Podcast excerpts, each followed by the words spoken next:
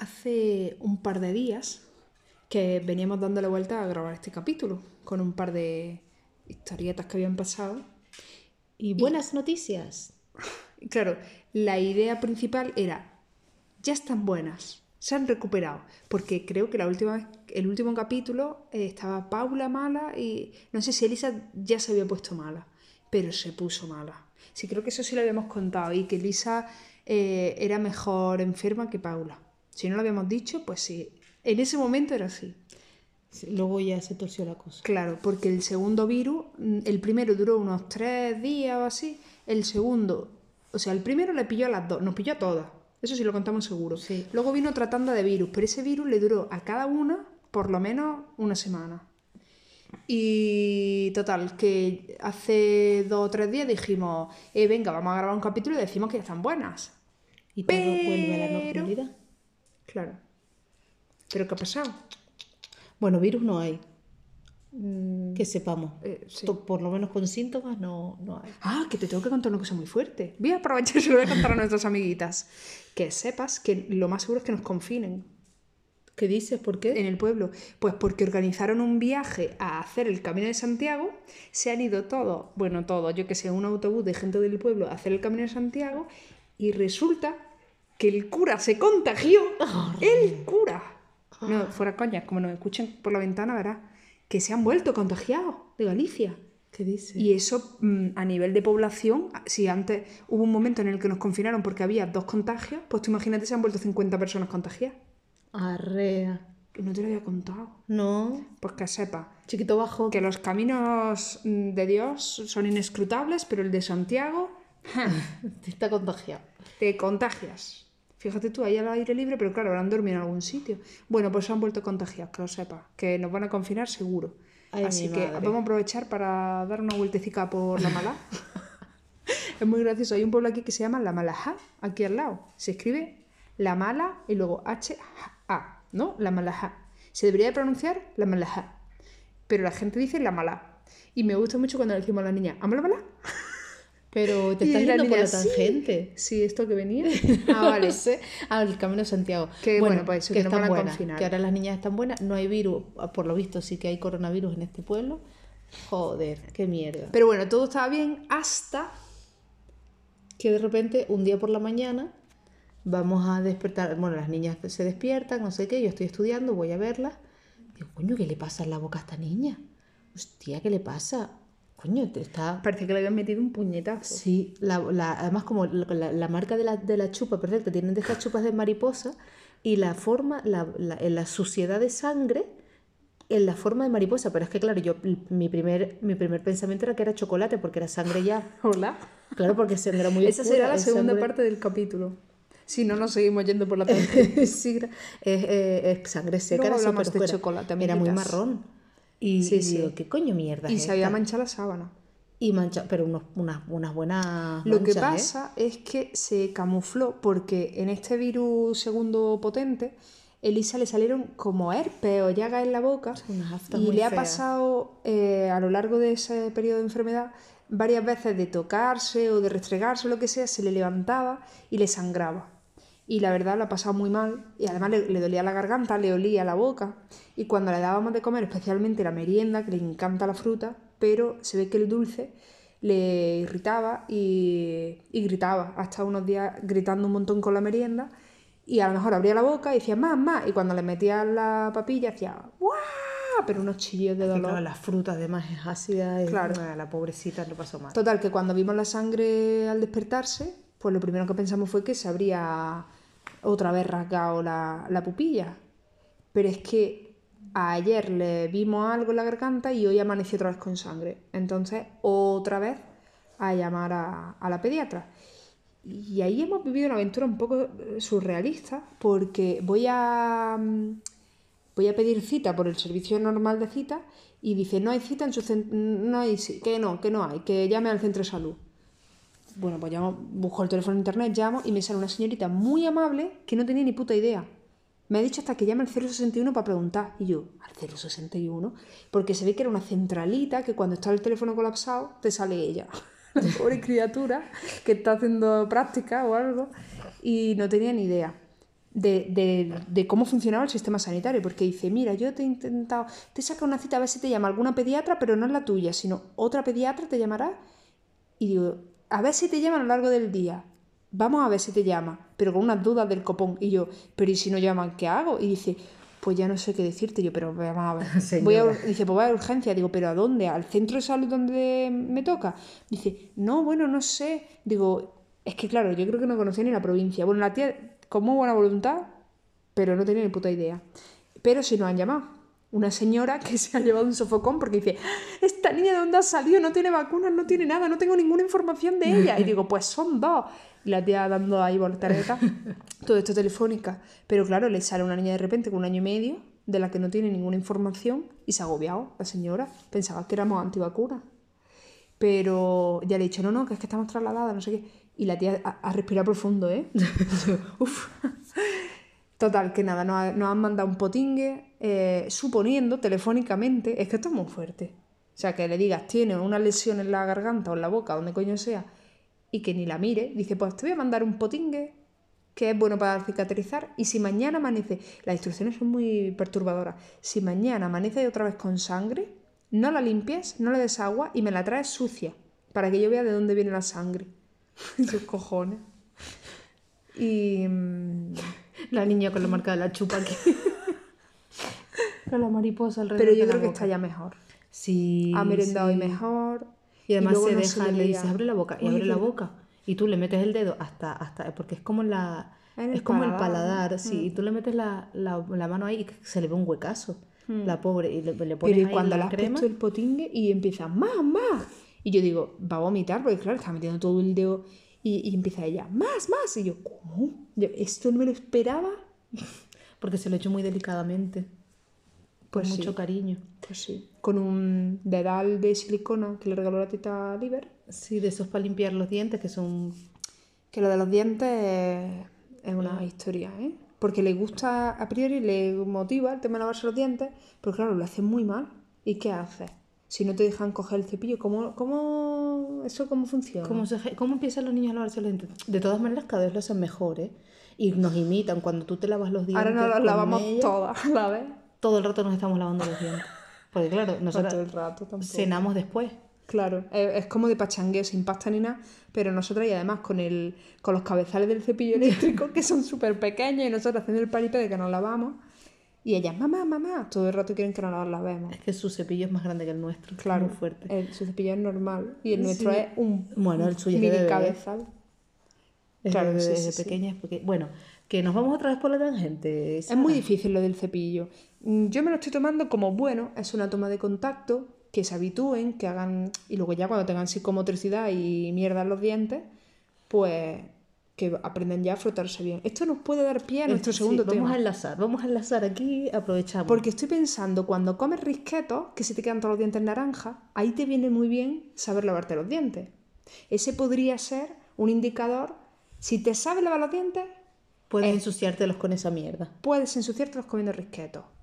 Cuéntanos, Jolie, ¿qué sabes acerca de los risquetos? Pues mira, eh, nos fuimos a dar un hubo una tarde que nos la tomamos libre, en plan de nos vamos a ir de paseo y a muerte. Bueno, fuimos a hacer un mandado Fuimos a hacer un mandado, sí. Las cosas a como son. Santa Fe, que es un pueblo que hay a a mandado. 10 kilómetros o algo así. Bueno, fuimos a hacer un mandado y dijimos, ya que estamos aquí, aprovechamos. La verdad, eso, eso fue así. Y eh, ya cuando estábamos terminando nuestro paseo, de repente vamos a comprar al Mercadona, que vamos a comprar la cena para volver a casa. Y de repente en el Mercadona nos cruzamos con una familia feliz de niños gemelos. No eran mellizos porque era un niño y una niña. ¿Sí? No, no me di Sí, cuenta. sí, sí. Y eh, cuál fue nuestra sorpresa cuando los niños, yo creo que eran un poquito, es que eran de la edad de esta, Eran de la edad de esta. eran iguales, sí. Mismo, sí, a lo mejor más o menos un mes, pero vamos. Sí, sí, eran muy, muy, muy, muy similares. ¿Y cuál fue nuestra sorpresa cuando los niños iban comiendo risquetos? Sí, pero no tres risquetos que le pusieron en un vasito, sino uno de ellos Tenía un paquete. tenía un paquete abierto allí mismo, de estos que abres en el supermercado, pero claro, no sé, abre una botella de agua, pero no te abren unos risquetos.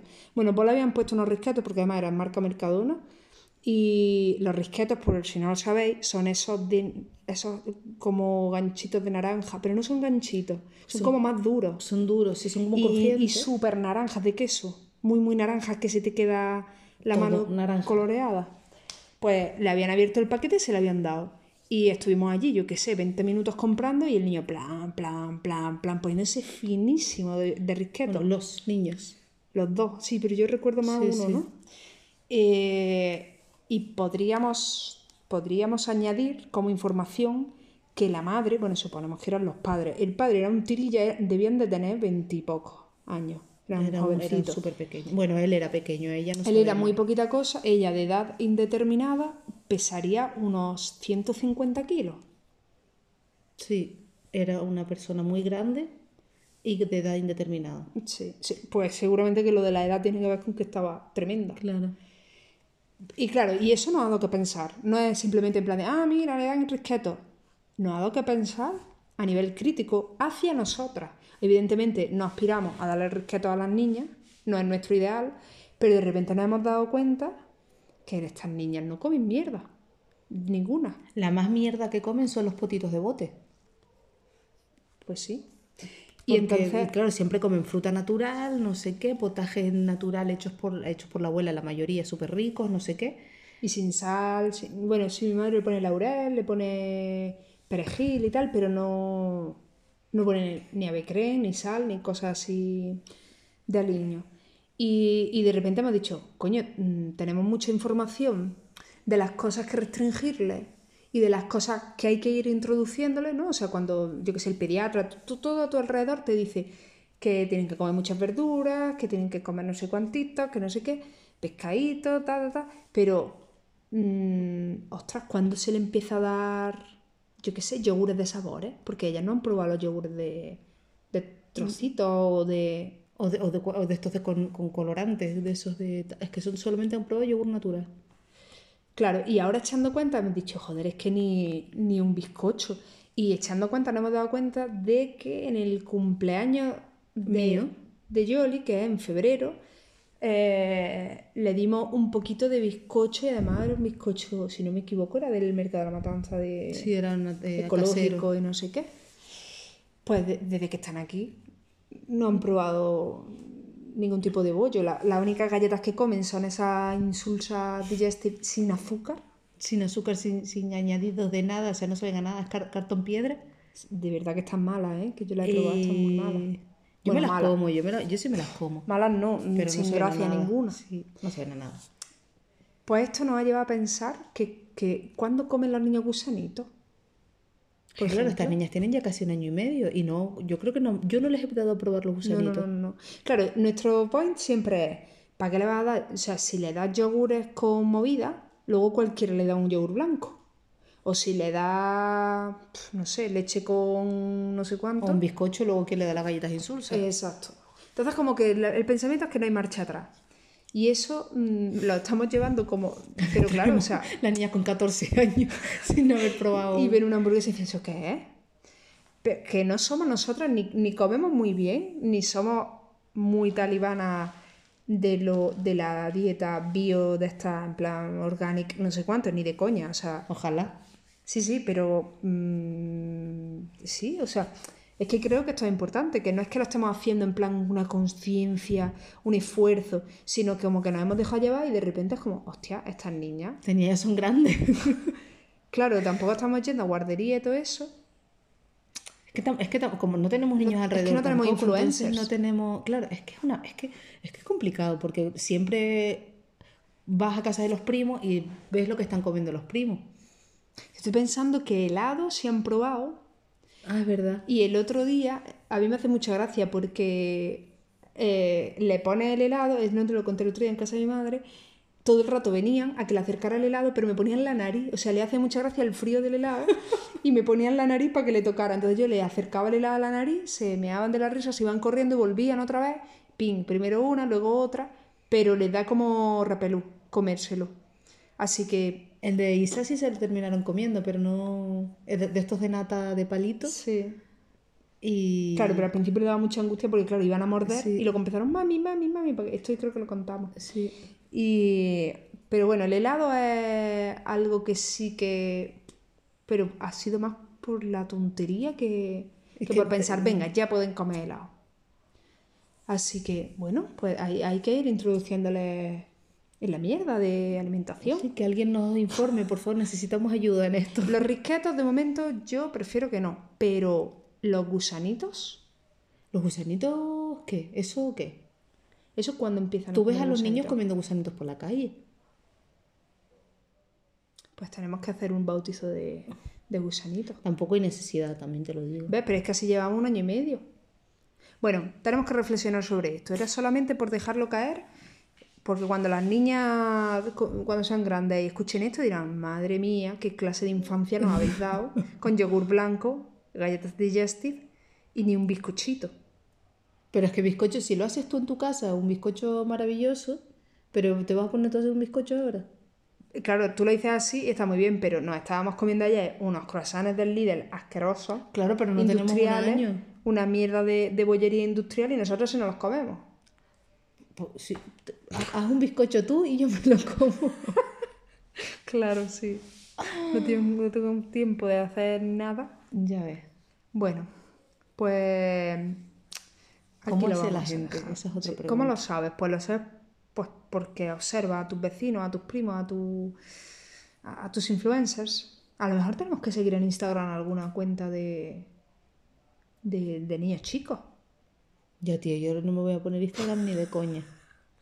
Que lo carga el diablo. Que lo carga el diablo. Luego me quedo enganchada ahí a ver mierdas. Sí, la verdad. Bueno, amigas, amigos, amiguitas. No amiguitos. uséis Instagram.